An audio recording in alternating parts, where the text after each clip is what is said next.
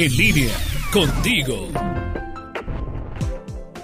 Hola, con el placer de saludarte, Lulú de Medina. Hoy vivimos una época de exceso de información. Tenemos que saber tener criterio, saber filtrar, porque nos hemos vuelto adictos a la superficialidad, sin ser realmente conscientes de prestar una verdadera atención a las cosas importantes, a lo que hacemos día a día. Estamos superestimulados, hemos perdido la capacidad de asombro, de ser creativos. En ocasiones, en actividades deportivas o de estudio, a veces no resultan como deseamos y decimos, es que no puse la atención necesaria o no me concentré como debía. La atención es una virtud que abre paso a la concentración. Ambas, aunque pueden ser independientes, se relacionan en muchos campos están íntimamente vinculadas para llevarte a un fin.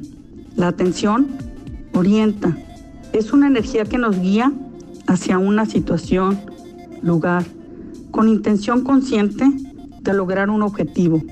Selecciona lo que considera lo más importante. La concentración, por su parte, mantiene la atención en algo, en diferentes tareas por más tiempo, sin distraerte focaliza la atención en determinado objetivo y es básica para cualquier aprendizaje.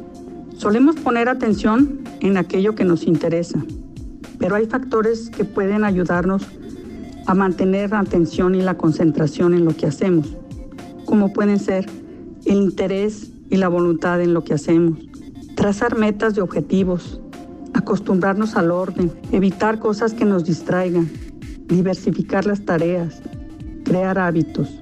A veces la atención y concentración pueden sufrir oscilaciones. Esto se debe al estrés, al cansancio, al hambre, a la enfermedad. Si uno fracasa en las cosas importantes, es porque nos falta concentración, interés.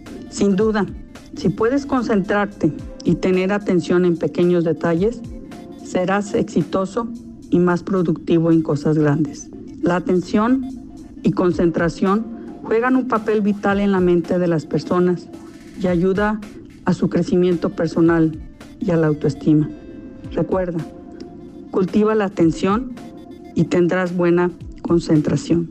Saludos, Lulu de Medina.